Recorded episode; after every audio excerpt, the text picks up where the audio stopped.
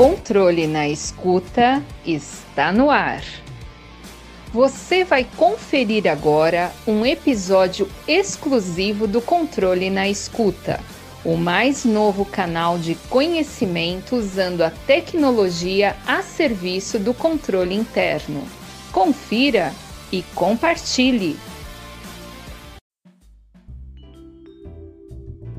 No episódio de hoje, abordaremos a temática sobre gestão e como relacionar habilidades e competências para exercer a liderança, visando as atitudes e os resultados positivos.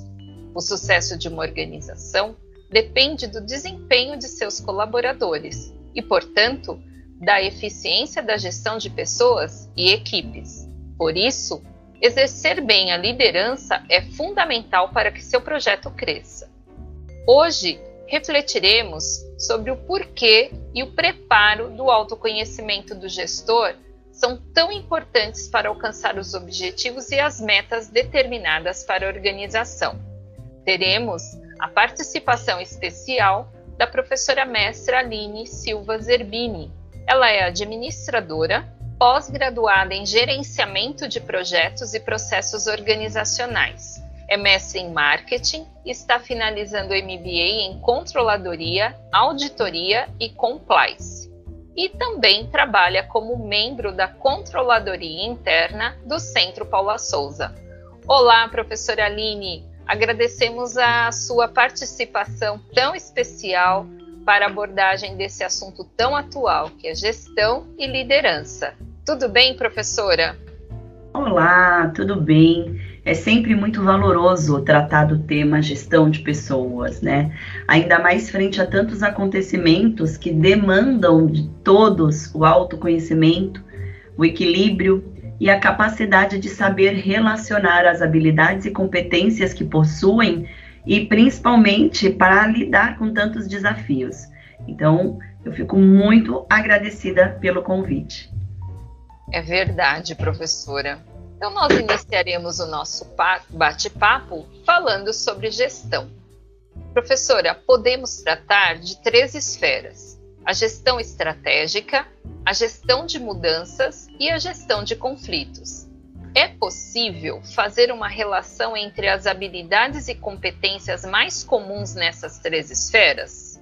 Que são muito valorosas para as equipes principalmente quando a gente precisa alcançar os resultados. Então, trabalhar essas habilidades e competências e trazê-las para o dia a dia é fundamental. Muito interessante, professora, principalmente falando de multidisciplinariedade, diversidade de conhecimento e experiências na gestão. Na sua opinião, né, de tudo que você já estudou, de tudo daquilo que você está compartilhando conosco hoje, como funcionam as três esferas e a gestão? Bom, vamos lá. É, as organizações mais conservadoras, elas tendem a adotar uma estrutura conhecida como pirâmide. Então, essa estrutura ela tem quatro categorias. Então, nós temos lá no topo da pirâmide alta administração, lá abaixo, né, bem abaixo da pirâmide, nós temos as equipes operacionais e entre uma e outra, nós temos ali os gerentes intermediários e os gestores das equipes. Porém, independente da estrutura da organização, a atuação do líder ela é fundamental, porque o líder ele atua como um intermediador, né? Então ele vai conciliar ali as expectativas do, da alta administração, do topo da pirâmide, com as forças das equipes operacionais, né? E quando a gente fala das esferas de gestão, e aqui falando de gestão estratégica, gestão de mudanças e gestão de conflitos, uma, na verdade, ela é muito ligada à outra. Porque quando eu faço uma gestão estratégica, é, eu acabo, na verdade, promovendo mudanças. Né? Então, eu tenho que fazer a gestão estratégica e a gestão de mudanças, para que essa gestão estratégica obtenha resultados.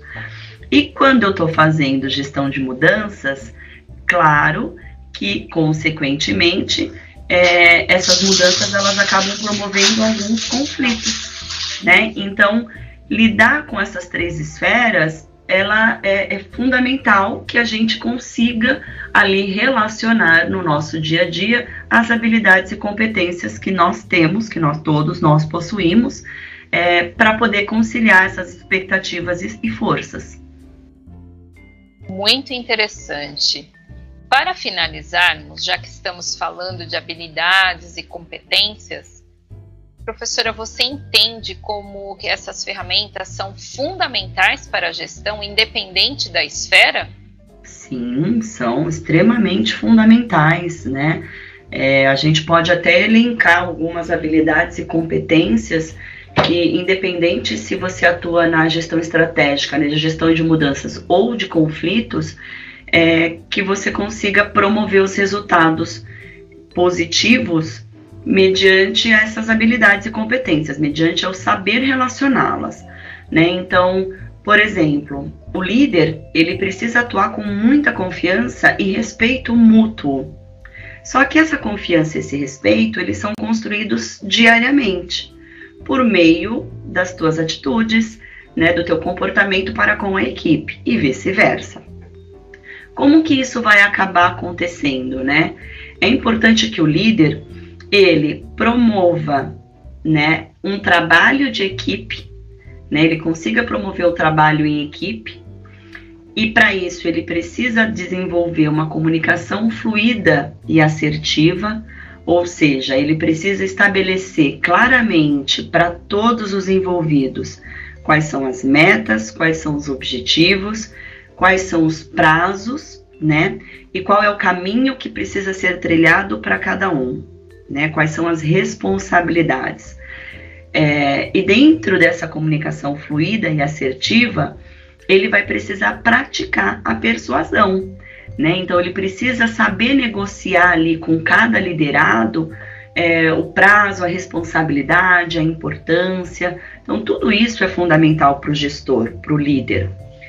Resumidamente, aqui até para finalizar o nosso bate-papo, é importante destacar que a soma das habilidades e competências do líder é que fazem literalmente quem ele é, né? Então, o resultado da liderança é literalmente a soma das habilidades e competências que o líder tem. Então, se você, como líder, quer resultados mais positivos, busque o autoconhecimento reveja as tuas habilidades e competências e procure atuar de forma mais assertiva, né, dominando ali os teus sabotadores e desenvolvendo cada vez mais a tua capacidade de lidar com os inúmeros desafios que você vai ter no seu dia a dia, né? Isso é fácil, é simples? Não é. Claro que não, mas isso é prática diária. Então, pratique. Olá, professora. Agradecemos a sua participação tão assertiva, com uma comunicação tão fluida. Então, hoje tivemos a participação da professora mestra Aline Silva Zerbini. Obrigada, professora. Eu que agradeço. É um prazer sempre estar aqui com vocês e estudar e falar sobre esse tema para mim realmente é cada vez mais enriquecedor. Obrigada. Então, depois desse bate-papo tão gostoso, chegamos à seguinte reflexão: é fundamental que o líder aprimore suas habilidades de comunicação, torne-se um líder fora do trabalho, aprenda a construir equipes sólidas, pratique a disciplina, torne-se um ouvinte exigente, desenvolva consciência situacional, inspire todos ao seu redor. Ficamos por aqui e até o próximo episódio.